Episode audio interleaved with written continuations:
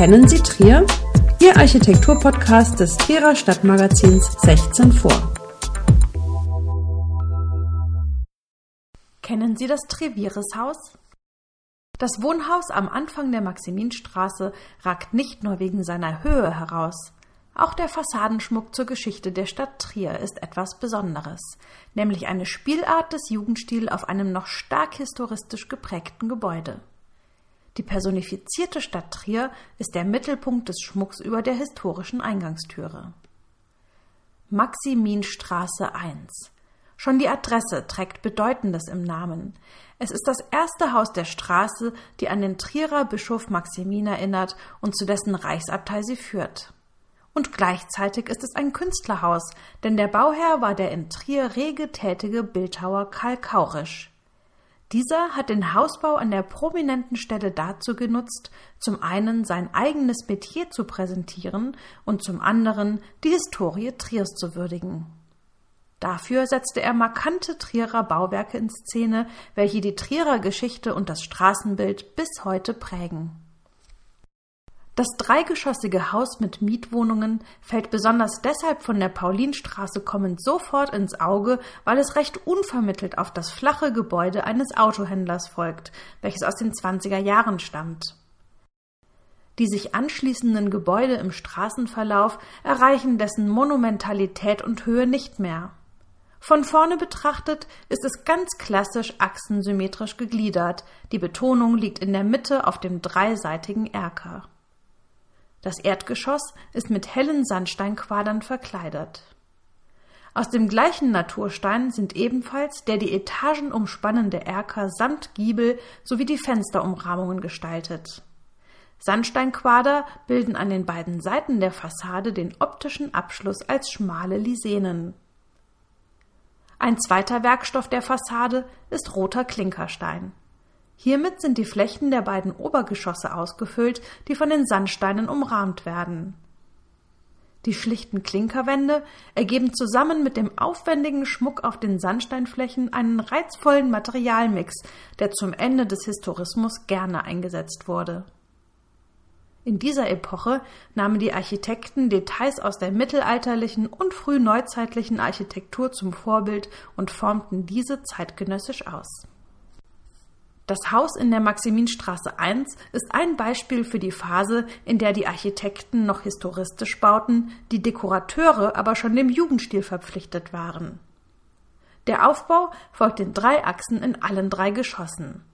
Allein das auffällige Eingangstor scheint ein Quaderbreit zu weit nach rechts geraten zu sein, um sich in die strenge Fassadengliederung einzufügen. Typisch für die Architektur des Jugendstils sind die Asymmetrie und ein dekorativer Fassadenschmuck. Wirklich asymmetrisch ist der Eingang auf der rechten Seite hier zwar nicht, aber in der Ausformung der Holztür finden sich ebenso wie im Fassadenschmuck Elemente der Bauform, die vor allem im nahen Belgien ganz außerordentliche Bauwerke erschaffen hat. Wir finden hier eine spannende Mischform vor, dessen Schmuck einen besonderen Blick wert ist. Über dem Bogen des Eingangsportals befindet sich mittig ein Wappen sowie ein Spruchband. Darüber thront das Porträt der personifizierten Stadt Trier, bezeichnet mit Trevieres. Im Stile einer römischen Porträtbüste blickt der Frauenkopf mit Schultern und angedeuteter Brust streng frontal nach vorne. Ihr Gewand mit mittig sitzender Brosche trägt sie ebenso symmetrisch wie ihr gescheiteltes volles Haar, welches mit einem Stirnband gebändigt wird. Gedrehte Locken fallen rechts und links gefällig auf die Schultern. Als Krone trägt sie ein burgähnliches Fantasiegebäude auf dem Kopf, der von einer Gloriole umgeben ist. Zu ihren Seiten finden sich zwei der wichtigsten Gebäude der Stadt Trier, welche bedeutende Epochen der ältesten Stadt Deutschlands darstellen. Links von ihr sehen wir als Relief die Westfassade des Trierer Doms als Zeichen der mittelalterlichen Stadt. Als Pendant dazu repräsentiert die Porta Nigra die römische Augusta Treverorum. Umgeben ist die Architektur von wild rankenden Kieferzweigen mit langen Nadelbüscheln und Zapfen. Gott beschütze Trier, sein Volk und dieses Haus. Der Spruch richtet sich an alle Trierer und ganz besonders an diejenigen, die in dem Mietshaus wohnen. 1906 teilten sich das geräumige Haus der Besitzer und Bildhauer Karl Kaurisch mit dem Weinhändler Heinrich Jäger, dem Kreisassistenzarzt Dr. Hermann Clauditz und dem Renendanten Gustav Berghahn. Ein zweites Bildmotiv befindet sich auf der Brüstung des Erkers im ersten Geschoss. Hier ist der heilige Maximin dargestellt, welcher der Straße seinen Namen gegeben hat. Im Gegensatz zur Dame Treviris wirkt er dynamischer.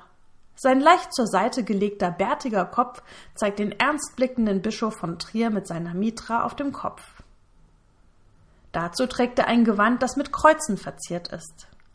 Mit seiner rechten Hand segnet er den Betrachter, in seiner linken hält er ein Kirchenmodell, eventuell ein Symbol für die nahegelegene Reichsabtei St. Maximin. An dieser Stelle hat der aus Frankreich stammende Maximin der Legende nach einst ein Kloster gegründet. Und auch hier ist der florale Schmuck weitaus mehr als optisches Beiwerk. Wie aus dem Stein gewachsen klettern Weinranken erst nach oben und dann als Reliefstreifen über die gesamte Breite des Gebäudes. Statt Konsolen sehen wir fein ausgeformtes Wurzelwerk, aus dem die zwei Weinstöcke mit großen Blättern und üppigen Früchten an den vorderen Kanten des Erkers emporwachsen.